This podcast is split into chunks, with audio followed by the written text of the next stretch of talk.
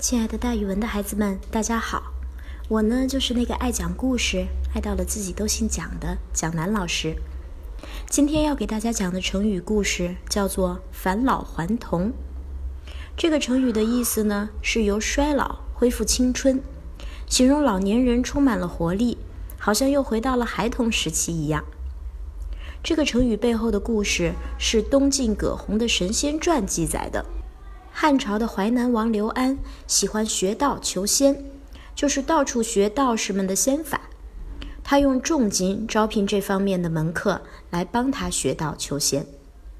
有一天呀，八位白发苍苍的老人前来求见，在淮南王门前跪了一排，说：“淮南王呀，我们有长生不老术，愿意奉献给您。”淮南王说：“什么叫长生不老呀？”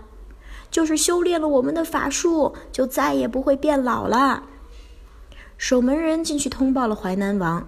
淮南王刘安说：“你瞧瞧这八个人，他们白发苍苍，自己都老态龙钟了，哪会有什么长生不老之术？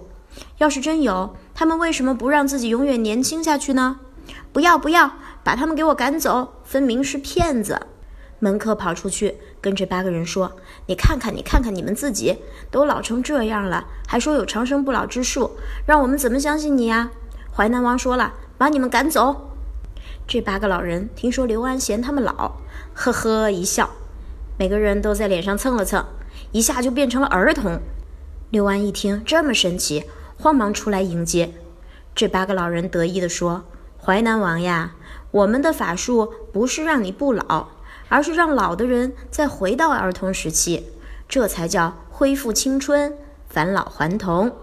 好，所以之后呢，“返老还童”这个成语就流传了下来，形容由衰老恢复青春，也形容老年人充满了活力。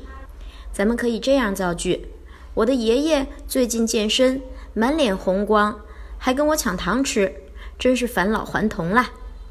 好了，今天的讲故事，蒋老师就给大家讲到这里。孩子们，咱们明天见哦。